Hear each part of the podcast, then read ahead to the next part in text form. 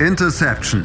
Touchdown. Der Football Talk auf meinsportpodcast.de. Hallo und herzlich willkommen zu einer neuen Folge Interception, der Football Talk auf meinsportpodcast.de. Ja, wir sind knapp zwei Wochen vom NFL Draft entfernt, der in der Nacht zum 30. April, April in Cleveland beginnen wird. Und natürlich haben wir uns als Interception der Football Talk auch eine Folge dem Draft gewidmet. Ich bin heute aber nicht alleine. Ich habe mir einen Experten für den NFL-Draft dazugeholt. Das ist der Jan Wegwert. Hallo Jan, grüß dich. Moin Moin, schön wieder da zu sein. Diesmal mit neuem Host, aber äh, mittlerweile gehört das ja schon so ein bisschen zur Tradition, dass ich einmal pro Jahr bei Interception auftauche. Genau, gehört mittlerweile schon zur Tradition. Du bist eigentlich sonst immer, glaube ich, mit Sebastian gemeinsam die wichtigsten oder die bekanntesten Prospects durchgegangen jedes äh, Draftjahres. Vielleicht möchtest du dich eigentlich noch mal ganz kurz vorstellen, falls dich jemand noch nicht kennen sollte. Ja, das können wir ja kurz halten. Also nochmal, moin moin an alle. Ich bin der Jan. Ich äh, bin im Bereich College Football und Draft seit einigen Jahren mehr aktiv, habe einen eigenen Blog, den Triple Option Blog, äh, bin sonst auch in diversen Podcasts zu hören und habe einen anstrengenden Monat, halb hinter und halb vor mir, denn der April steht bei mir eigentlich immer vollkommen im Zeichen der Draft. Und äh, ja, es sind noch zwei Wochen. Von daher ähm, ist noch ein bisschen was zu tun, aber ich bin ganz guter Dinge, dass ich das äh, soweit alles schaffe und dass ich auch den Fragen und Aufgaben von heute gewachsen bin. Super. Ja, dann fange ich, glaube ich, gleich mal mit dem größten Thema an natürlich ähm, wer natürlich sich die letzten Wochen die Augen nicht vor dem Draft vers äh, verschlossen hat, da kommt es natürlich auf die Position des Quarterbacks. Ähm, mit einer gewissen Wahrscheinlichkeit, ich würde es jetzt als nicht zu klein betrachten, werden die ersten vier Picks ähm, vielleicht sogar alle Quarterback-Picks sein. Jetzt würde ich am Anfang ganz gerne mal wissen, wie denn deine Top-5-List ist, wen du denn auf 1, 2, 3 und 4 und 5 hast. Ja, ähm, ich weiß nicht, soll ich dir jetzt einfach nur die fünf Namen nennen oder soll ich noch ein paar Worte dazu verlieren? Wie hättest du es gern? Weil es ist ja schon eine Klasse, die äh, so ein bisschen ihresgleichen sucht. Also ich äh, habe in, letz, also in letzten, sagen wir, in den letzten 15 Jahren gab es nicht viele so tiefe und so äh, Quarterback-Klassen, die so tief waren, was die Top-Prospects angeht. Die haben jetzt, äh, hat jetzt vielleicht nicht so viel am zweiten oder dritten Tag, nicht so viele Developmental Prospects, die man so entwickeln kann, aber wir haben einfach vier absolute Top-Prospects plus einen weiteren, der dann so ein bisschen, bisschen dahinter rangiert. Soll ich gerne einfach kurz die Liste vielleicht. Also ähm, wenn du mir einfach nur mal die fünf Namen nennst und dann ähm, vielleicht, dass wir dann zwei, drei Worte noch austauschen zu, zu einzelnen Quarterbacks von den Top 5. Gut, das ist kein Problem. Die Nummer eins ist äh, wenig überraschend wie bei den allermeisten Trevor Lawrence von Clemson. Dann gibt es zwei, die ich sehr, sehr nah beisammen habe. Ich habe auf der zwei knapp Zach Wilson von BYU vor, der drei Justin Fields von Ohio State. Dann kommt eine kleinere Lücke. Das sind jetzt alles, wir reden ja immer noch von Anfang, Mitte der ersten Runde. Also äh, diese Lücken sind dann äh, nicht so groß, äh, was die Platzierung angeht, nachher auf dem gesamten Draftboard. Dann haben wir eine kleine Lücke. Dann ist eben Trey Lance von North Dakota State die Nummer vier dann haben wir eine etwas größere Lücke zum fünften Quarterback Mac Jones, der sicherlich, äh, da kann man äh, mittlerweile doch dringend von ausgehen, egal wo er dann gedraft wird, aber sicherlich auch in der ersten Runde unterkommen wird. Also davon gehe ich auch ganz fest aus, dass Mac Jones ähm, natürlich in der ersten Runde ja gepickt wird. Es gibt ja auch, da sind wir schon beim ersten größeren Thema, natürlich die eine oder andere, das eine oder andere heiße Gerücht, dass Mac Jones an drei zu den ähm, San Francisco 49ers gehen sollte oder gehen wird. Ähm, hast du da eine Meinung dazu? Wie findest du, du es? Weil im Endeffekt hast du jetzt ja doch ähm, ja, andere Kandidaten auf jeden Fall höher. Also Trey Lance und Justin Fields sind auch für mich die besseren Quarterbacks. Ähm, besitzt Mac Jones das Upside wirklich so viel mehr wie Jimmy G ähm, ja, für die 49ers zu bringen? Naja, man hat ja schon den Eindruck, dass Shanahan irgendwie doch deutlicher unglücklich war mit den Limitierungen, die ihm eben Jimmy G geboten hat auf der wichtigsten Position. Und äh, diese Gerüchte um Mac Jones reißen ja nicht ab. Am Anfang habe ich die irgendwie für Smokescreens gehalten. Mittlerweile bin ich da nicht mehr so sicher. Also ich kann mir immer noch sehr gut vorstellen, dass äh, sich Shanahan nach genauerer Evaluation, weil ich meine, er ist ja nun wirklich auch ein Coach, der sehr viel Ahnung von Football hat, also über viel Ahnung, da möchte ich äh, den möchte ich auch ungern kritisieren, dass er sich dann vielleicht doch für einen Quarterback mit höherer Upside entscheidet, was eben bedeuten würde Fields oder Lance. Aber es haben ja nun auch äh, durchaus ähm, Beatwriter und auch Reporter im NFL-Umfeld wie Schefter und Co., die haben das ja auch äh, dieses Gerücht mit Jones verbreitet und die verbreiten sonst nicht einfach irgendwelche Hot Takes. Von daher, ich denke zumindest, dass was dran ist. Ich denke zumindest, dass Mac Jones da in einer engeren Diskussion ist. Ich kann es nicht ganz verstehen, aber vielleicht muss ich das auch gar nicht. Ich denke, dass äh, Shanahans Offense ist, insgesamt ja sehr Quarterback-freundlich ist und vielleicht das wäre jetzt so die Interpretation, die ich dahinter setzen würde. Will er einen Quarterback haben, der sehr weit ist von, von dem, was er macht. Der hat natürlich, also Mac Jones hat so ein bisschen Limitierung, der hat jetzt nicht die überragende Armstärke, ist natürlich auch längst nicht so mobil wie die anderen beiden Quarterbacks, die da so in der Diskussion sind. Letztlich auch wie alle vier Quarterbacks, die über ihn gerankt sind.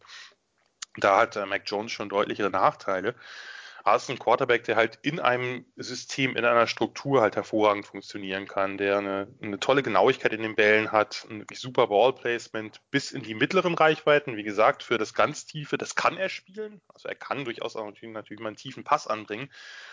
Aber das ist natürlich nicht ganz so sehr seine Stärke, weil ihm, weil ihm so dieser, dieser Rocket-Arm fehlt, also wirklich dieser Raketenarm, der ihm dann die Bälle ganz tief downfield werfen lassen kann oder lässt.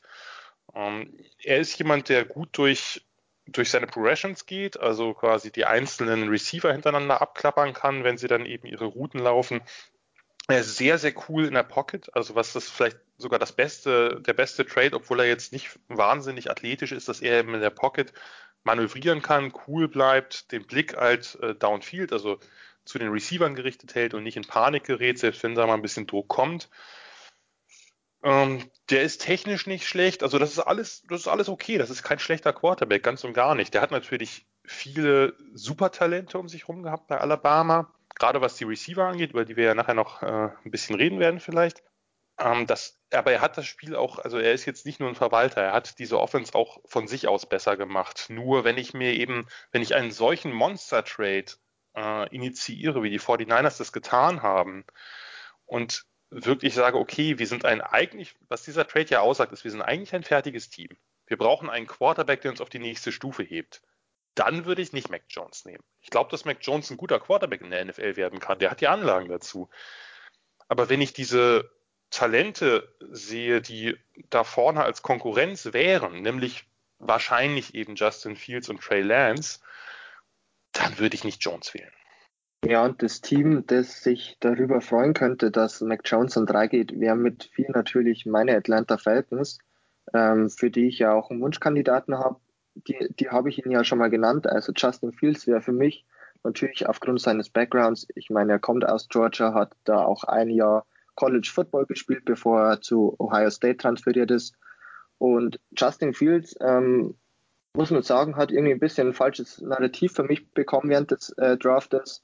Er hat natürlich heuer auch aufgrund, ja, sag ich mal, mancher schlechten Leistungen dann doch die ein oder andere Kritik bekommen. Aber auf der anderen Seite muss man halt auch sagen, sind da auch viele Falschmeldungen dabei, wie die fehlende Work Ethic oder auch ähm, von einem Analysten von ganz, ganz kurzer Zeit, dass seine Throwing Motion aufgrund seines Baseball-Backgrounds ganz schlecht ist. Ähm, du hast Justin Fields an drei siehst du das alles gar nicht so kritisch. Also vor allem ähm, die Spiele gegen Northwestern werden ja genannt ähm, als Kritikpunkt, dass er nicht durch seine Progressions geht oder immer nur den First Read nimmt. Ähm, siehst du es ähnlich wie viele Scouts oder ähm, sagst du doch, da ist, also Justin Fields ist ein Top-Spieler?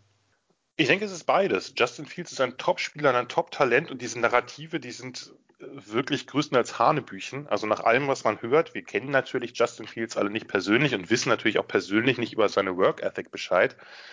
Aber das sind natürlich Narrative, die auch ein bisschen fragwürdig sind, die, die vor allem afroamerikanische Quarterbacks betreffen oft, äh, wenn man sich oder wenn man sich kurz vor Augen fühlt, dass äh, auch Mac Jones, oder nicht auch, sondern nur Mac Jones ein kleines Problem mit dem Gesetz hatte, wegen, ich glaube, es war, ähm, er ist bis auf ein Auto gefahren. Das wird gerne mal unter den Teppich gekehrt. Das steht nirgendwo bei Mac Jones äh, in seinen sozusagen Draftakten, in seinen Medialen. Mhm. Äh, ja. Bei Justin Fields kommt sowas dann äh, heraus, was eigentlich überhaupt keine, keine Basis hat. Also es sind einfach irgendwelche Gerüchte, die gestreut werden, die dann ja auch schnell wieder zurückgenommen worden sind. Aber das ist, der Schaden ist ja angerichtet, wenn sowas mal in der Welt ist.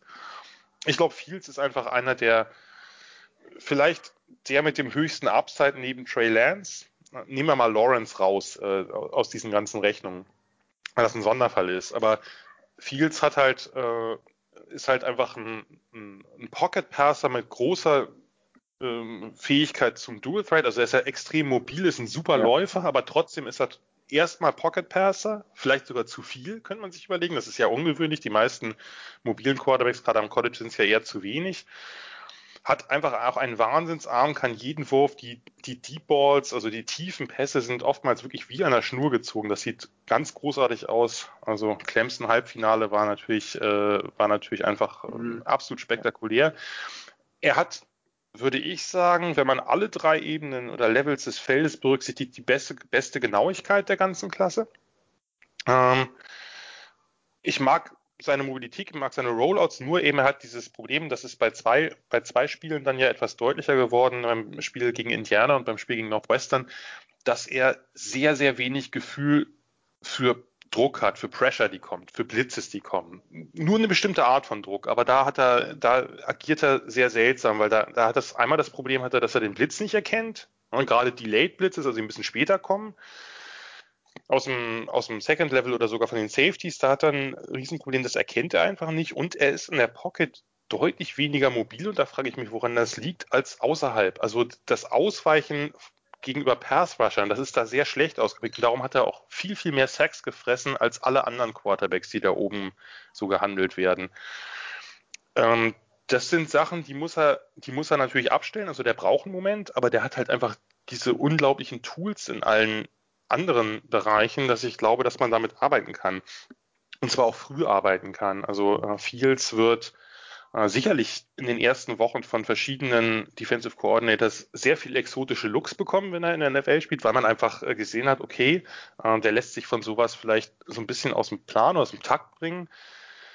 Aber der hat ansonsten einfach alles da. Also ich, ich sehe dieses Problem, das hat ihn mich auch sozusagen ihn knapp auf drei graden lassen. Aber das macht ja nicht, also auf drei heißt jetzt da trotzdem, das ist ein Top Ten Talent. Also das ist ja jetzt, äh, das sind dann nur Nuancen, die da entscheidend sind. Von daher, wir haben einfach großartige Quarterbacks und Justin Fields ist definitiv einer davon. Ja, also sehe ich ähnlich. Ich meine, ich habe ihn auch bei Ohio State noch lange verfolgt und die Spiele gern geschaut und es war einfach sein, also sein Arm, vor allem diese tiefen Bälle, die sind halt einfach wirklich wahnsinnig gut von ihm.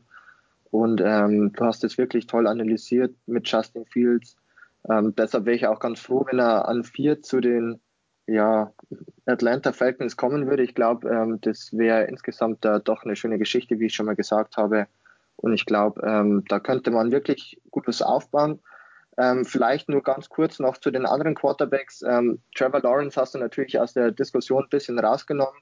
Äh, Gerade eben ist er für dich wirklich so klar ähm, komplett oder deutlich besser wie alle anderen vier, die wir jetzt schon mal ähm, kurz angerissen haben. Oder sagst du einfach, Trevor Lawrence hat einfach so eine wahnsinnig hohe Base, ähm, der kann einfach kaum floppen? Oder wie siehst du das Ganze?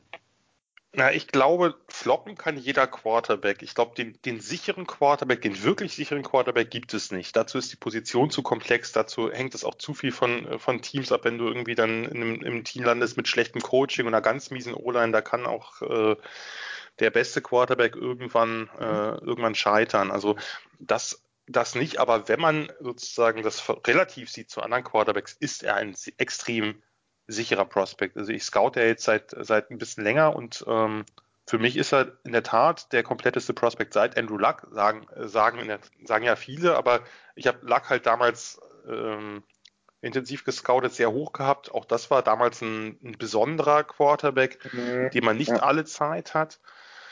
Und, ähm, und Lawrence ist halt auch so einer. Also den äh, Luck habe ich noch ein bisschen höher eingeschätzt. Das, äh, zu den Gründen komme ich gleich. Aber Lawrence bringt einfach von seinen physischen Anlagen, von seinem Armtalent, von seiner Technik, von seinem unglaublichen Spielverständnis wirklich alles mit, um Star zu werden.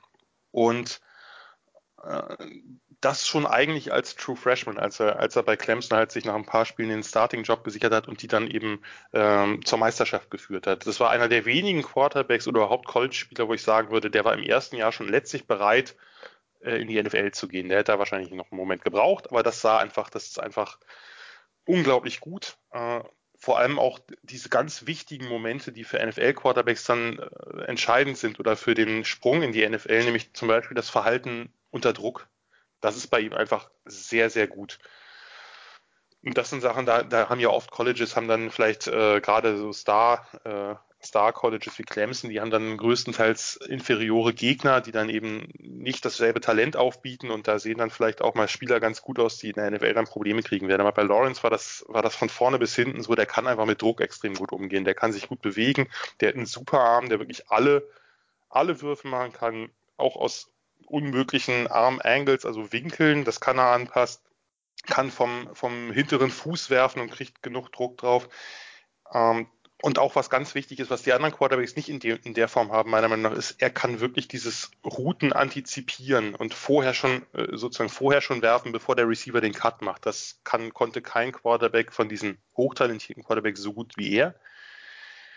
Ähm, Coverage lesen, wie gesagt, er kann in der Pocket sich gut bewegen. Das, der einzige Punkt, der mir wirklich am wenigsten gefällt, ist, ist in der Tat die Genauigkeit der, der Bälle. Man hat das oft gelesen bei den tiefen Bällen, aber ich würde das in der Tat auch für die mittleren und kurzen Pässe sehen. Also das, okay. das Ballplacement könnte ein bisschen besser sein. Es gibt auch kurze Bälle, die so ein bisschen im Rücken sind oder nicht so genau, dass der Receiver einfach mit Schwung durchlaufen kann. Ähm, das ist so der, der, für mich der größte Punkt, der gegen ihn spricht, wenn man gegen ihn sprechen jetzt überhaupt benennen kann. Aber das ist einfach technisch ein so weiter Quarterback, vom, vom, äh, vom Mindset ein so weiter Quarterback, von allen, der hat ja alles, der ist extrem athletisch und hat das im College am Anfang gar nicht zeigen müssen. Der hat, das, das ist extrem selten, dass ein College Quarterback, äh, der laufen kann, nicht am Anfang viel läuft. Aber der hat eigentlich das sozusagen diese zweite diese zweite Ebene des Laufspiels haben, haben mhm. sie bei Clemson ja, eigentlich erst später dann äh, ausgenutzt, weil der einfach im Passen schon so gut war und das äh, erlebt man nicht oft. So, nachdem wir uns jetzt mit den Quarterbacks beschäftigt haben, würde ich sagen, gehen wir kurz in die Pause und kommen danach auf eine weitere sehr spannende Position in der Offense ähm, zu sprechen, die auch sicherlich ähm, hochgepickt wird. Und das hört ihr gleich nach der Pause bei Interception der Football Talk. So, da sind wir wieder zurück aus der Pause hier bei Interception der Football Talk und ich habe schon angekündigt, wie ich möchte gern jetzt über die Wide Receiver Position sprechen und Jan, da darfst du mir gerne mal deine drei Top Favoriten nennen.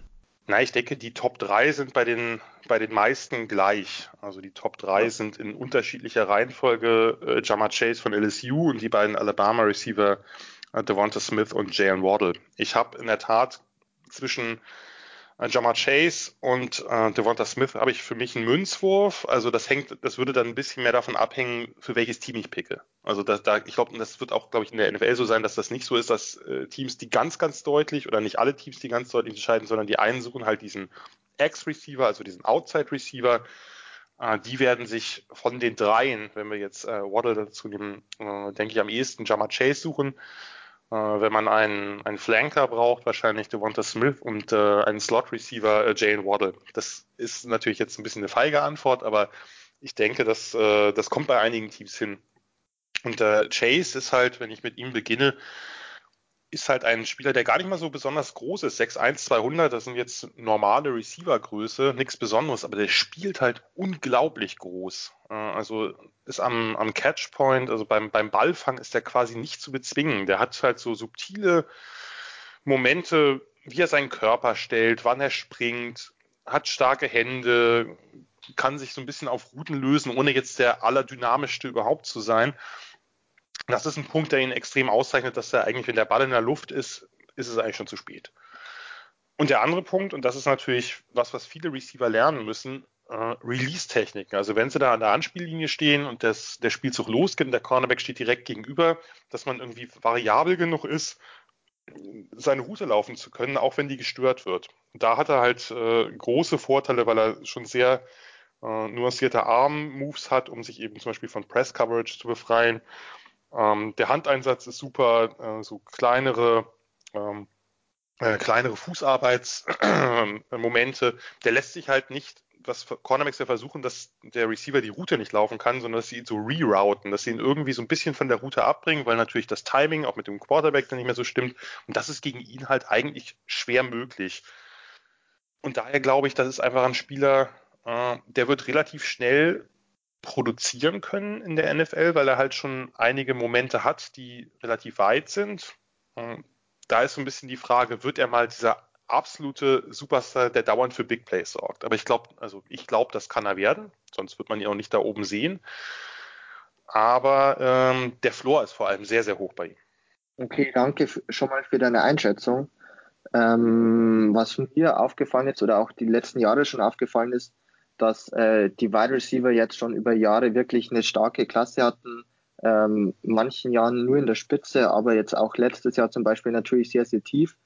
Ähm, und ich finde, das hat man auch gemerkt an den Positionen, wo einzelne Wide Receiver dann gepickt wurden. Ich erinnere nur an äh, Henry Ruggs letztes Jahr an 11 zu den Oakland Raiders, Jared Judy an 15 zu den Denver Broncos, äh, CD Lamb äh, an 17 zu den Dallas Cowboys. Ich sehe aber die Wide Receiver heuer nochmal deutlich höher. Also ich denke mal, dass ein, zwei mindestens in den Top 10 äh, gehen. Siehst du es ähnlich? Sehe ich ähnlich. Allerdings muss ich sagen, ich hatte es auch letztes Jahr so erwartet. Also ich okay. finde, die sind äh, über Gebühr gefallen, gerade was, was Judy und Lamb betrifft. Und ich glaube, das wird dieses Jahr nicht passieren. Also da haben sich, äh, da gab es dann andere Positionen, die vielleicht irgendwie größere Needs waren, aber eigentlich waren die Receiver auch letztes Jahr, also letztes Jahr hatten wir eine unglaublich starke Klasse und dieses Jahr ist sie mindestens genauso gut, ich würde sagen noch besser. Von daher, ich glaube, dass, dass die, dass mindestens, oder ich nehme es an, dass mindestens zwei der drei Receiver in diesem Top Ten Bereich gehen werden und einer fällt vielleicht ein bisschen. Aber das ist natürlich, das hängt dann auch immer ein bisschen von Draft-Dynamiken ab. Wenn dann vielleicht doch die Cornerbacks zuerst gehen, äh, dann fallen vielleicht ein, zwei Receiver mehr als sie sollten. Das muss ja nicht immer was heißen. Das kann ja auch wirklich sein, dass viele Teams dann einen Receiver als zweite Option haben, aber eben noch einen Spieler drüber haben. Und das ist oben halt einfach so eng, dann kann das passieren, ohne dass das besonders viel aussagen muss. Und ich meine, in den Top 10 sind definitiv äh, Teams da, die einen Need auf Wide Receiver ja. haben. Also klar, ich würde mir sagen, ähm, an sechs die Miami Dolphins sind äh, mit einer sehr, sehr hohen Wahrscheinlichkeit äh, werden die auf Wide Receiver gehen. Dann hat man natürlich noch zum Beispiel die Detroit Lions an äh, sieben müsste es sein, gleich dahinter. Also da hat man zwei Teams und dann muss man natürlich auch sagen, dann kommen wir schon auf einen Spieler aus einer anderen äh, Position Group, der vielleicht oder ich würde sagen mit einer relativ hohen Wahrscheinlichkeit, also wenn ich es so ein bisschen selber einschätzen könnte, ähm, höher geht wie der Wide Receiver und das ist nämlich äh, Kyle Pitts, äh, der Tight End von Florida, für mich wohl einer der besten Spieler im ganzen NFL-Draft heuer.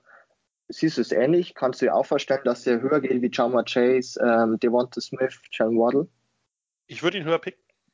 Das ist nichts gegen die drei Receiver. Also ich mag gerade gerade Chase und, und Smith mag ich äh, extrem gern. Äh, Waddle habe ich ein bisschen dahinter, aber wenn wir irgendwas gelernt haben in den letzten Jahren, ist das Speed Kills und ja. äh, und das notfalls eben der Speed Receiver, das war äh, letztes Jahr mit Rux so, das war im Jahr davor mit Hollywood Brown so. Vielleicht der etwas, selbst wenn er nicht ganz so fertig ist wie die nicht so speedy Receiver, trotzdem zuerst gezogen werden, weil man sich halt immer so eine Art Tyreek Hill erhofft. Und das ist einfach das zieht natürlich eine ganze, ganze Defense auseinander, da kann man auch drunter halt viel mehr machen. Also wenn man einen so einen Monster-Speedster hat. Trotzdem, Kyle Pitts für mich, wenn ich jetzt mal Lawrence rausnehme, der beste Prospect im Draft. Also ich habe, glaube ich, noch nie einen Titan gescout, den ich so weit oben hatte. Das ist, äh, das ist einfach unglaublich. Der ist riesig der ist ein super Athlet, der ist extrem variabel einsetzbar, der hat halt Outside Receiver gespielt, der hat im Slot gespielt, der hat Inline als echter Thailand gespielt. Super Route Runner, äh, tolle Fußarbeit, super Beschleunigung und dann der Passfang ist halt krass, weil der einen wirklich absurd großen Catch-Radius hat. Der hat riesenlange Arme, große Pranken und kann äh, wirklich hervorragend springen und hat auch eine tolle Körperkontrolle, wenn der Ball unterworfen ist. Es gibt ja auch viele, die dann irgendwie nur oben die Bälle pflücken können, aber wenn der ein bisschen unter der Hüfte ist, wird schwierig. Das ist bei Pitts nicht so.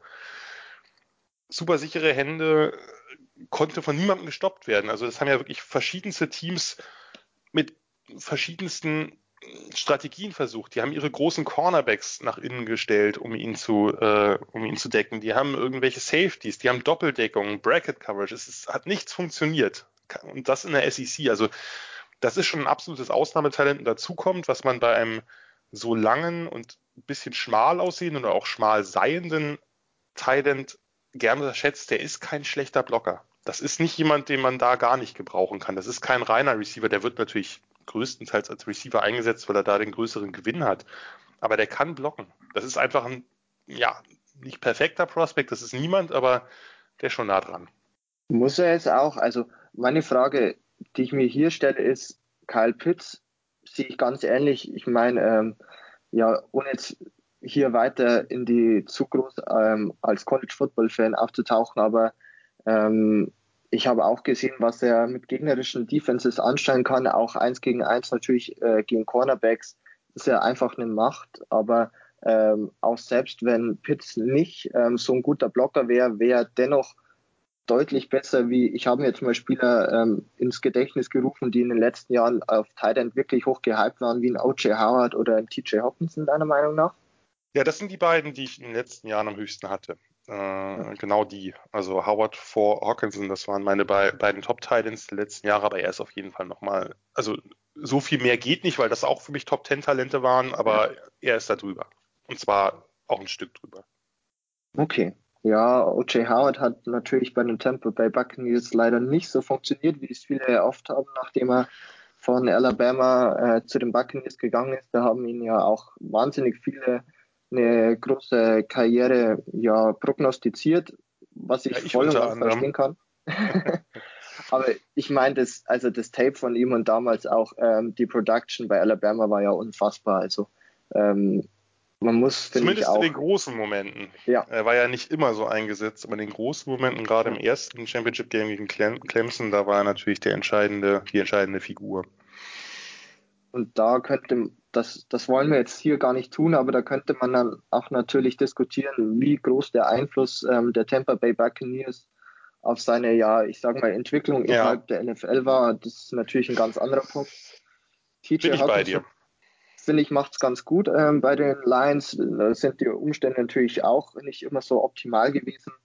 Ähm, das darf man auch nicht vergessen, aber der ist, kommt jetzt erst in sein drittes NFL-Jahr, also der hat natürlich noch äh, deutlichen Upside oder natürlich immer noch die Chance, sich weiter zu entwickeln. Und er ist ja doch immer noch ein sehr, sehr guter Titan. Oh, und das Dann, letzte Jahr war gar nicht so verkehrt. Ja. Und mal schauen, wie es mit Jared Goff funktioniert. Also ich sehe zwar Stafford zwar immer noch als den besseren Quarterback, aber ja. ähm, ich glaube mit Goff und so viele Anspielstationen werden da jetzt auch nicht mehr da sein. Also natürlich äh, habe ich ja darüber gesprochen, dass Wide Receiver need ist, aber sonst so viele Anspielstationen hat äh, Jared Goff da gar nicht. Also ich denke, da wird Hawkinson schon seine äh, ja, Receptions und seine Targets bekommen, auf jeden Fall. So, dann würde ich sagen, nachdem wir jetzt auch Kyle Pitts und die Wide Receiver besprochen haben, gehen wir auch nochmal kurz in die Pause und kommen nach der Pause dann auf die Defensive Player zu sprechen, die besonders interessant sind heuer. Und dann herzlich willkommen zurück hier aus der Pause bei Interception der Football Talk. Wie, wie schon bereits angekündigt, möchte ich jetzt nochmal über die Defensive Player sprechen und da natürlich auch äh, ja, in der Defensive Front anfangen, nämlich mit der Edge-Gruppe. Und in vielen Mockdrafts sieht man Quitty Pay als den höchstgerankten äh, ja, Edge-Defender. Siehst du es ähnlich, Jan? Auf welcher Nummer hast du ihn? Nein, ich habe ihn in der Tat auf drei von den okay. Edge-Rushern. Uh, Quiddy Pay ist ein super interessanter Spieler, ein unfassbarer Freak als Athlet, aber hat für mich noch so ein bisschen das Problem, dass er technisch noch nicht so weit ist, dass er mit seiner, mit seiner Athletik noch nicht so, also dass die allein ihm zwar das ein oder andere, den ein oder anderen Rap gewonnen hat im College Football, aber das wird in der NFL nicht reichen. Der hat ein unfassbar hohes Potenzial, meiner Meinung nach das höchste von allen, von allen Edge Rushern. Aber bei dem habe ich noch ein paar mehr Fragezeichen. Der ist noch nicht so, glaube ich zumindest, dass er zu Beginn gleich äh, dick produzieren kann. Und dann stellt sich für mich die Frage natürlich, wer auf 1 und 2 ist. Also ich wette, ist es mindestens äh, ein Spieler von äh, Miami dabei. Bin ich da richtig? Das ist richtig. Meine 1 und auch zumindest ein bisschen deutlich ist Jalen Phillips. Okay. Ich gucke, also man muss dazu sagen, ich scoute äh, immer nur das Tape, also das heißt Verletzungsprobleme, also ich weiß, dass es sie gibt äh, oder gesundheitliche Fragezeichen, aber ich bin kein Arzt. Von daher äh, versuche ich das eigentlich auszublenden. Zumindest, wenn ich äh, nicht sehe, dass es deutlich einen Einfluss hat. Also wenn sich jetzt ein Spieler ein Kreuzband reißt und im nächsten Jahr dann nur noch halb so schnell ist, dann ist klar, dann äh, muss man das berücksichtigen. Aber bei Phillips ist es ja ein Problem. Der hat halt mehrere Gehirnerschütterungen gehabt und seine Karriere zwischendurch schon beendet, hat sich dann nochmal umentschieden, ist zu Miami transferiert und hat da eine super Saison gespielt. Und der ist einfach in das Tape habe ich mich total verknallt, weil der als Edge Rusher extrem weit ist, was seine Pass Rush Moves angeht. Und das ist das, worauf ich am meisten achte, ob die nicht nur schnell sind oder beweglich, das ist er beides für seine Größe, sondern der kann halt einfach auf verschiedene Arten einen Tackle im 1 gegen 1 schlagen. Und zwar nicht nur dadurch, dass er irgendwie außen vorbeikommt, sondern hat wirklich super viele, auch schon sehr, sehr ausgearbeitete Moves, die er ansatzlos einsetzen kann, innen und außen. Der Tackle weiß halt nicht, wo er attackiert wird, wie er attackiert wird. Kein schlechter Run-Defender. Äh, hat einfach äh, hat einen super Einsatz und ist dazu eben auch noch so athletisch, dass er das ist dieses berühmte Wort, was man in Scouting Reports immer wieder liest, der Band, also quasi die ja, Möglichkeit, sich äh, sich also mit Balance quasi um den Tackle, wenn man außen rumkommt, in einem engen Bogen das zu tun. Wie ein Motorradfahrer in einer Kurve, dafür braucht man halt Balance, sonst liegst du gleich auf dem Boden. Äh, und das hat er, also diesen, ähm, diese Flexibilität in den Knöcheln, in den Knien, dass er sich eben so, so schmal machen kann, da drumherum schießen kann, weil so kommt man eben am schnellsten zum Quarterback, wenn man nicht den längsten Weg äh, nehmen muss. Ist innen gut, ist ein sehr guter Laufverteidiger auch, hat einen tollen Effort, also der ist für mich äh, deutlich der talentierteste Quarterback äh, Quarterback, was rede ich schon? Defensive End dieser Draft-Klasse. Quarterback-Jäger. Quarterback-Jäger, aber Quarterback ja. wäre, also Jalen Phillips als Quarterback wäre auch interessant. Nein, den, da, ah, nur da, da ist eben das Problem, dadurch, dass der diese, diese extensive Verletzungshistorie hat, ja. mit mehreren Gehirnerschütterungen, da weiß man halt nicht, kann die nächste dann die letzte sein vielleicht, ne? dass er danach die Karriere beenden muss. Von daher ist das ein extrem heißes Eisen. Da müssen sich Teams gut überlegen, wie hoch sie den ziehen wollen. Ich kann hier natürlich leicht sagen, ich finde, das ist ein Top-10-Talent, aber ich sitze natürlich auch nicht in irgendeinem Front Office und muss nachher irgendwie meinen Kopf dafür hinhalten, dass der sich dann vielleicht doch schnell verletzt hat und gar nicht spielen kann. Aber rein auf dem Platz, fantastischer Spieler. Ja, also ich finde, man merkt es doch oft, dass dann natürlich auch GMs und Teams ähm, ja wirklich sehr auf die ähm, Verletzungshistorie schauen oder allgemein auf den Gesundheitszustand eines Spielers, kommt natürlich immer darauf an, was für eine Verletzung es ist. Ähm, also Gehirnerschütterungen natürlich dann mehrfach, das ist äh, dann doch schon, finde ich, ein großer Konzern. Ähm, man hat es ja auch gesehen, finde ich, bei Morris Hurst war es damals, den ich damals ja, ja ein First Round Grade auf jeden Fall äh, gegeben hätte oder auch das, was ich von Analysten gehört habe, der da doch ja sehr hoch war, aber dann aufgrund seiner, ja, ich glaube, ähm, Herzmuskelentzündung oder aufgrund Genau, sein, das war ein Herz, sein, Herzproblem. Ja, das genau, ist natürlich klar. Ja. Das ist natürlich was total krasses. Und er ist ja, glaube ich, fünfte Runde, ne? War das fünfte genau, Runde? fünfte Runde zu den Raiders und ja. spielt da aber auch. Und damals unter meinen Top 12. Ich weiß ihn ja. noch. Ja, und das ist natürlich. Soweit wird Jalen Phillips nicht fallen, glaube ich, aber es ist halt schwierig. Wir haben es da ja. leichter, wir müssen uns nicht entscheiden. Das stimmt. Und, und unser Job hängt nicht davon ab, wie wir uns entscheiden. Genau. Das natürlich auch noch berücksichtigen. Wir können äh, nachher sagen, hey, ich wusste es doch eh. Das ist das ja, im Endeffekt, wenn man auf dem Sofa sitzt. Und im Nachhinein weiß es eh wieder jeder besser. Also ähm, das so. sieht, man, sieht man bei einigen, finde ich auch, ähm, wenn wir kurz einen Exkurs machen, bei Justin Herbert, äh, wo ja auch ganz, ganz viele ihn jetzt sage ich mal nicht als den äh, Quarterback ähm, ja in der NFL gesehen haben, der jetzt gezeigt hat, der war. Ähm, einige haben auch gesagt, ja, habe ich einfach äh, falsch eingeschätzt und andere haben es natürlich, ja, habe hab ich ja doch so gemeint und ähm, ja, ist natürlich immer so ein Thema. Ähm, ich möchte ganz kurz vielleicht noch äh, noch, noch einen Satz dazu, dass die, die, die besonders geschickt waren, ich bin, ich bin übrigens schuldig. Ich habe ihn in der Tat ein Stück, ein Stück niedriger eingeschätzt, aber ich stehe auch dazu. Ich habe ihn falsch eingeschätzt. Aber es gibt natürlich auch diejenigen, die sagen, das lag ja nur an der Oregon Offense, weil die ihn so ja. schlecht äh, hat aussehen lassen. Und ich bin gar nicht schuld mit meinem äh, mit meiner Evaluation. Und das ist äh, ein bisschen lazy, weil auch, auch dort hat er schon den ein oder anderen sehr guten tiefen Pass gezeigt. Aber ich habe ihn in der Tat unterschätzt, gebe ich äh, frank und frei zu. Ähm, ich möchte ganz kurz noch auf einen zweiten Edge-Spieler von Miami eingehen, und zwar Gregory Rousseau, ähm, der ja auch die Saison heuer ausgesetzt hat. Ähm, wurde vor allem in frühen Mock Drafts gemeinsam mit Quitty Pay als der Top äh, im Draft bezeichnet. Ähm, wo hast du ihn, wenn ich da ganz kurz nachfragen darf? Äh, ich habe ihn ein Stück tiefer und äh, nicht erst seit okay. kurzem, sondern ich habe ihn, ich äh, muss, habe für ein äh, für ein Printmagazin vor etwas längerer Zeit schon Draft Reports ver verfasst und da wurde mir gesagt, naja, nimm doch drei Edge Rusher und nimm doch den Russo dazu. Und dann habe ich den mir angeguckt und gesagt, nee, äh, kann ich einen anderen nehmen? dann habe ich in der Tat Phillips auf eins genommen. Weil also das ist ein großes Talent. Wir reden ja natürlich hier nur von den Top-Talenten. Nur es geht ja, ja. Äh, darum, wer relativ das Größere ist. Und Rousseau hat mir nicht so gefallen. Der ist halt ein riesen langer Defensive End mit langen Armen, riesigen Händen. Also der, der hat, der bringt ordentlich was mit von der, von der Physis her. Aber der hat, wenn man sich, der hat eine Monster-Saison gespielt 2019. Also wie gesagt, letztes Jahr, hast du ja gerade gesagt, hat er einen Opt-out gezogen und hat nicht genau. gespielt. Aber in der Saison davor hat er 15,5 Sacks gehabt. Nur wenn man sich das Ganze mal anguckt, dann waren halt, waren halt ganz wenige dabei, wo er außen einen Offensive Tackle im 1 gegen 1 geschlagen hat, sondern es waren ganz viele Inside-Moves, das waren ganz viele Stunts, wo er dann über innen kam oder wo er schon innen aufgestellt war, was ihn ja durchaus attraktiv machen kann.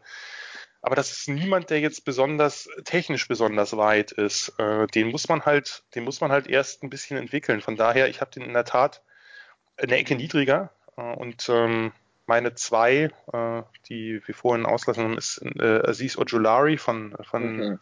deinen Bulldogs. äh, aber ähm, Russo, ja, wie gesagt, bin ich nicht, bin ich nicht richtig mit warm geworden. Ich glaube, dass der einer werden kann, aber der braucht einen Moment. Das ist jemand, den muss man, den muss man gerade technisch von den, von den Pass Rush Moves, von den Armtechniken, von den, von der Handarbeit muss man dem noch ein bisschen was beibringen, damit er eben das Potenzial, was er zweifelsohne hat, der ist ja auch noch relativ jung, ja. äh, dass, dass er das richtig ausschöpfen kann. Das ist, äh, da glaube ich, braucht man noch ein bisschen. Von daher würde ich andere Edge Rusher da höher ziehen. Okay, danke. Also ich finde insgesamt fehlt so dieser Top-Prospect, wie man ihn oft in Drafts davor hatte, wo dann wirklich ein Edge-Defender wirklich herausgestanden genau. ist und einfach so die klare Nummer 1 war und irgendwie es auch wert war, in Top 5, in den Top 10 gepickt zu werden. Da sehe ich heuer irgendwie keinen so wirklich drin. Es hängt natürlich auch wieder von den Needs von den Teams ab, aber ähm, da bin ich ein bisschen am Zweifeln, ob so, ähm, ob das ja so zustande kommen wird. Ähm, wie siehst du allgemein die Klasse? Also es gibt ja doch viele Spieler, die, sage ich mal, auf College-Level gut performt haben. Siehst du sie ähm, ja gut tief oder sagst du, okay, es gibt einige Spieler und danach ist dann doch schon ein krasser Drop-off innerhalb vom Talent? Du meinst jetzt nur auf die Edge Rusher bezogen oder insgesamt? Ja, genau, auf die Edge, auf die Edge die Edge Rusher finde ich, finde ich eigentlich, also da finde ich den, den, zweiten Tag relativ spannend. Da gibt es eine ganze Menge, äh, eine ganze Menge Kandidaten, die, die für mich so ein, ein gutes Second Round Value, also einen guten Wert darstellen, wenn man ja. sie da zieht. Also da gibt es einen Peyton Turner, einen Joseph Osai, äh, Jason Away ist eine, so, so, eine Wildcard von Penn State, ja. weil das der größte Freak ist, also jemand, der so schwer ist und eine 4-3 läuft, das gibt es einfach nicht. Das ist nicht ja. denkbar. Äh, der hat nur sehr wenig produziert. Also da haben wir dann das totale Projekt, nochmal mehr als bei Quiddy Pay oder bei, bei, bei Russo, dass wir äh, bei, bei Away müsste man, den müsste man halt komplett entwickeln, aber der bringt, der bringt halt die athletisch äh, einen Körper mit, den es so in der Form wahrscheinlich noch nicht gab. Nur wird sich das transferieren lassen, ist die Frage. Ronnie Perkins von Oklahoma ist ein guter Second Round Value. Äh, Osai habe ich genannt, Boogie Basham vielleicht. Also da gibt's äh, da gibt's eine ganze Menge. Joe Tryon. Das ist, ich finde diese Edge Rusher Klasse gar nicht so schlecht. Also die wurde dadurch, dass sie eben nicht diesen Top Prospect hat. Für mich hat sie den, aber da stehe ich recht allein da. Äh, die meisten sehen eben keinen Top 10, vielleicht sogar Top 15 Prospect. Aber die, äh, ich finde die eigentlich äh, dann auch gerade, wenn man sich mal am zweiten da umschaut, wo ja immer noch viele gute Talente da sind. Ne? Man muss das ja nicht auf den ersten Tag reduzieren. Zweite, dritte Runde und auch darüber hinaus. Also ich finde, ich mag die in der Tiefe vor allem. Das äh, gibt andere Positionen, die jetzt vielleicht auch vorne gut besetzt sind, aber die nicht so tief sind. Also bei den Edge Rushern kann man sich, glaube ich, noch auch am frühen dritten Tag gut mit ein paar äh, netten Talenten bedienen. Super.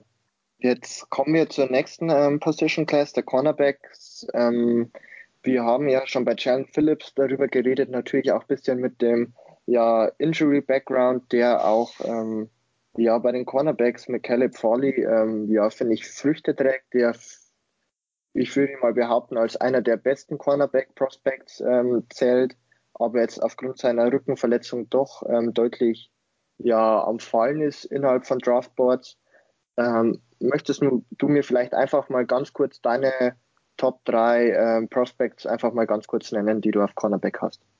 Ja, die Top 3 sind relativ eng beieinander. Also meine Top 3 sind in der Tat Patrick Surtain an 1, mhm. Caleb Farley an 2, was aber fast austauschbar ist und ein kurzes Stück dahinter JC Horn auf 3. Also das sind meine, das sind ja auch viele die drei Top Cornerbacks. Bei Farley, du hast es angesprochen, ist eben die Frage, wo nimmt man ihn, weil der eben diese Rückenprobleme hat. Äh, jetzt das zweite Mal so eine, so eine kleine Operation da über sie gehen lassen musste. Und Rückenprobleme sind bei Cornerbacks eine ganz, ganz neuralgische Sache. Da sind einige, sind da nie wieder richtig äh, auf die Beine gekommen oder beziehungsweise sind nie wieder so effektiv gewesen. Bei ihm scheint es jetzt angeblich, was man hört, sehr gut gelaufen zu sein, aber das wird Teams abschrecken. Das ist überhaupt keine Frage. Ja, also denke ich auch also man hat ihn oft wirklich so kurz äh, oder an 10 zu den Cowboys zum Beispiel gesehen. Ja. Und äh, natürlich ist jetzt ein Mockdraft auch nicht immer so wahnsinnig aussagekräftig. Also wenn man es dann natürlich oft vergleicht, ähm, wie dann Teams wirklich picken, obwohl es dann natürlich auch Ausnahmen gibt. Also für mich einer der größten äh, Schocker der letzten Jahre war immer noch Cleveland Farrell an 4 zu den Raiders, der wohl äh, keinster Weise einer der besten Edge Defender dieses äh, oder dieses Drafts damals war.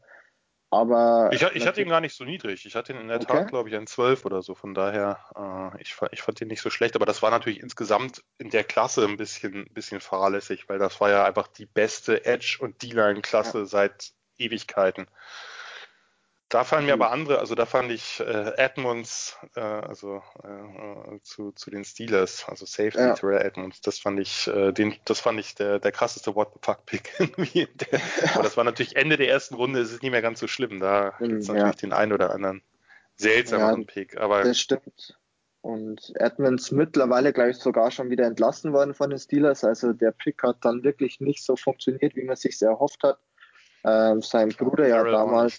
Ja, ja, Farrell kann man sogar argumentieren, oder würde ich fast gar nicht argumentieren, würde ich einfach so behaupten, dass Max Crosby, den sie ja im selben Jahr gezogen haben, ja.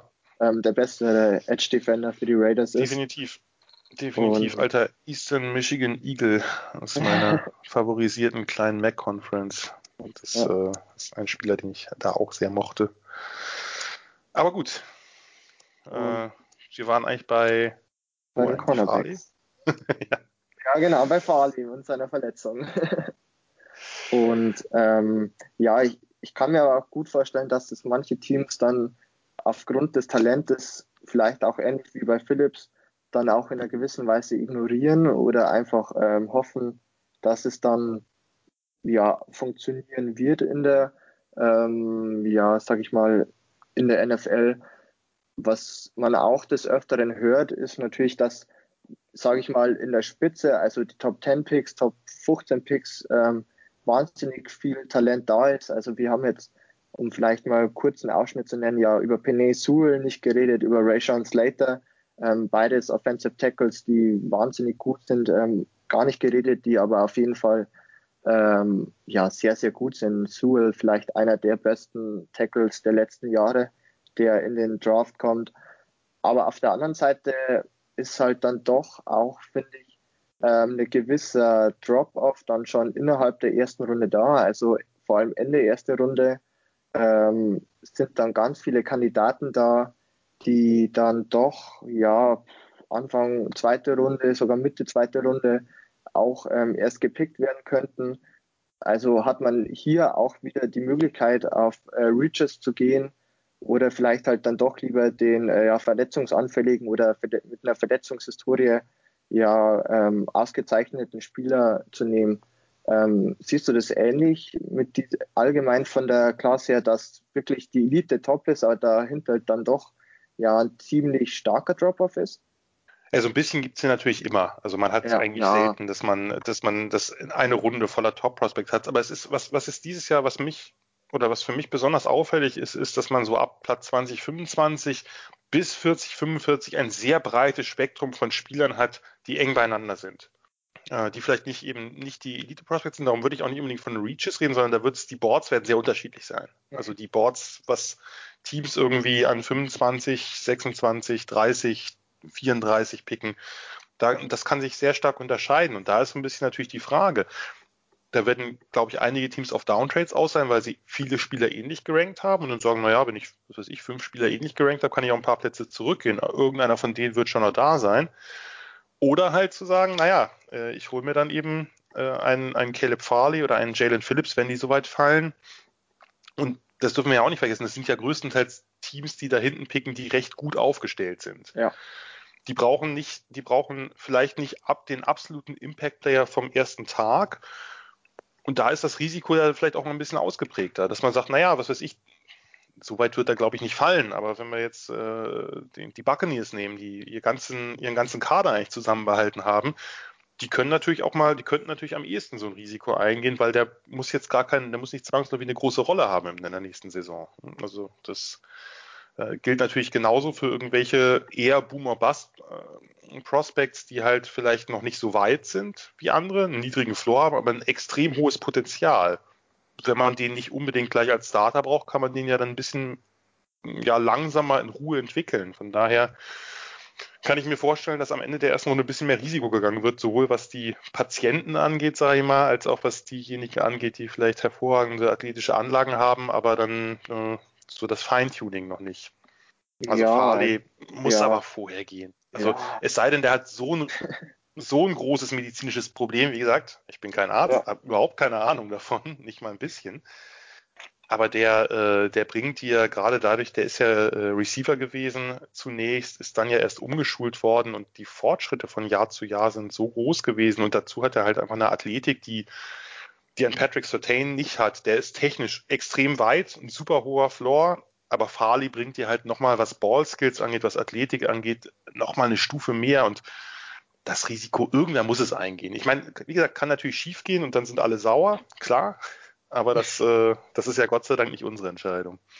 Genau, und ich würde auch sagen, dass das Risiko ja auch immer ein bisschen mitkalkuliert wird und ähm, ja, wir haben jetzt genug über Caleb Farley und äh, Jalen Phillips geredet und was für gute Spieler die sind.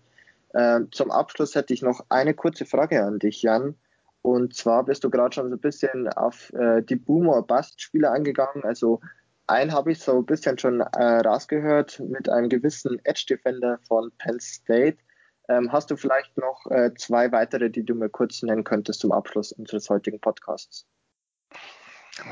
Tue ich mich, tue ich mich immer schwer mit, weil letztlich hat man, hat man ja da eigentlich Spieler, also ich benutze diesen, diesen Begriff nicht für jede Runde, weil letztlich, wenn ja. du in der, sagst, irgendwie in der dritten Runde jemand ist Boomer Bass, ja natürlich, weil ich meine, äh, ist ein Drittrundenspieler, in der fünften Runde wird es vollkommen absurd, weil natürlich die meisten Fünftrunder setzen sich nicht durch.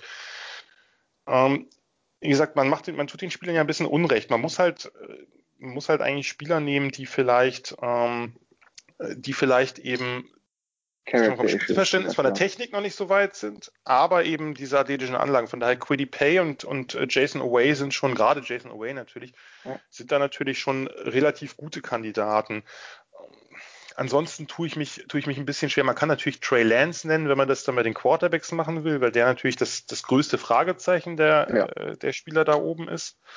Ähm, bei den Receivern würde ich mich auch wiederum sehr schwer tun, da jetzt jemanden direkt, äh, direkt zu nennen, weil ja, ich meinte jetzt nicht unbedingt, also natürlich kann man sagen, jemand wie Rondale Moore ist ein Boomer-Bust-Prospect, äh, weil der halt auch Verletzungsprobleme hat. Aber Verletzungsprobleme ist, finde ich, immer noch mal was anderes als jemand, der, äh, den man noch, den man noch stärker entwickeln muss. Das äh, von daher tue ich mich da in der ersten, in der ersten Runde dieses Jahr relativ schwer, noch, äh, noch welche zu nennen. Man kann, man kann Argumente für einige Spieler haben, dass die das etwas mehr sind.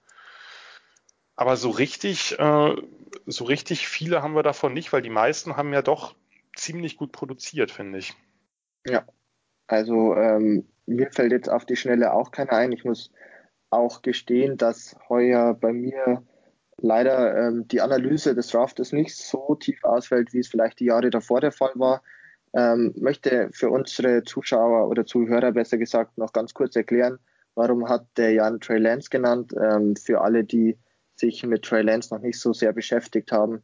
Ähm, der spielte bei North Dakota State, ähm, das, ähm, das, College, wo auch Carsten Wentz ähm, ja, College Football gespielt hat. Ist eine ja zwar sehr erfolgreiche Uni, aber eher im Division 2 Bereich, also ähm, auf einem, sage ich mal, FCS. FCS, also, ja, also genau. Die, eine Liga unter den Großen, wenn man so will. Genau. Und ähm, da ist, sage ich mal, das Niveau der Gegenspieler oder allgemein das Niveau natürlich ähm, ja nicht vergleichbar, vielleicht auch mit einem Alabama, um es einfach mal äh, den ja, Biggest Player im College Football zu nennen. Und was halt auch noch dazu kommt, ist, dass er, glaube ich, insgesamt nur acht äh, Career Starts hatte. Also das Sample Size ähm, nicht so wahnsinnig groß ist, aber einfach dort auch gezeigt hat, ähm, dass er ganz, ganz tolle Aspekte hat, die man in der NFL brauchen kann, dass er ähm, Defenses, finde ich, auch sehr gut liest und ähm, schon sehr eigenständig gearbeitet hat, viel auch an der Protection verändert hat. Zum Beispiel sind so ein paar Punkte, warum Trey Lance trotz, ja, sag ich mal, einiger anderen Umstände dennoch sehr, sehr hoch auf vielen Draftboards und wahrscheinlich auch im Draft gehen wird. Zum Abschluss sage ich dann mal vielen lieben Dank, Jan, dass du ähm, dir Zeit genommen hast, hier mit mir ein bisschen über den Draft zu reden. Ich glaube, wir sind beide wahnsinnig gespannt, ähm, wie es dann, dann wirklich sein wird. Ich denke, der ein oder andere Schocker könnte doch ähm, dabei sein. Also vor allem ab Pick Nummer drei, der wird für mich dann doch der entscheidende Pick sein, wie dann der weitere Verlauf ist. Also ähm, sollte es dann doch Mac Jones sein, dann kann ich mir vorstellen, dass entweder die Falcons, wie ich ja schon mal gesagt habe, Justin Fields nehmen oder vielleicht auch runtertraden. Da bin ich wirklich wahnsinnig gespannt. Und ähm, wie gesagt, möchte mir nochmal ähm, noch Danke sagen für deine Zeit, dass du ähm, ja, hier so bereitwillig äh, Auskunft gegeben hast ähm, über wahnsinnig viele interessante Spieler und ähm, folgt ihm gerne auf Twitter unter Gianni Vanzetti, ähm, lest seinen Blog, Triple Option Blog und ich glaube, ihr habt sogar was gestartet, oder? Zu den NFL-Tagen auf Twitch, oder? Bin ich da richtig? Genau, also wir haben jetzt vorher noch äh, die Sofa-Scouts, die ich zusammen mit Christian Schimmel mache, dass wir pro äh, Woche eine Position etwas genauer vorstellen. Da wird's, da wird dann, da dann auch ein bisschen nerdiger. Da wird auch über, äh, wie soll ich sagen, Fußarbeit und äh, und Ähnliches geredet. Und dann machen wir zusammen mit äh, Julian und Yannick vom Saturday Kick und äh, dem Nikola, also von äh, GFL TV, machen wir eine, eine große äh, Live-Coverage. Die haben wir die letzten Jahre immer über der Draft gemacht. Das läuft dieses Jahr ein bisschen anders, aber da könnt ihr auch reinschauen und reinhören, wenn ihr wollt, wenn ihr eben aus irgendeinem Grund nicht die amerikanische Live-Coverage ähm, verfolgt, was sagen wir mal so, vor allem am zweiten und dann am dritten Tag äh, den Vorteil hat, wir reden dann auch wirklich über die Prospects und nicht haben und vergeuden die Zeit nicht mit sehr vielen sinnlosen Interviews. Also von daher, ja. da kann man vielleicht äh, dann mal reinschauen. Also es ist wirklich empfohlen, ich freue mich schon drauf. Ähm, ich habe auch Urlaub, also ich werde bis äh, von Fre ja, Donnerstag auf Freitag bis Pick 32 auf jeden Fall euch zuschauen. Und ähm, ja, dann war es das für heute mit der Aufnahme. Folgt uns gerne auf Spotify oder anderen ähm, ja, Podcast-Anbietern und seid auch das nächste Mal wieder dabei, wenn es heißt Interception, der Football Talk auf meinsportpodcast.de. Ciao. Interception. Touchdown. Der Football Talk auf meinsportpodcast.de.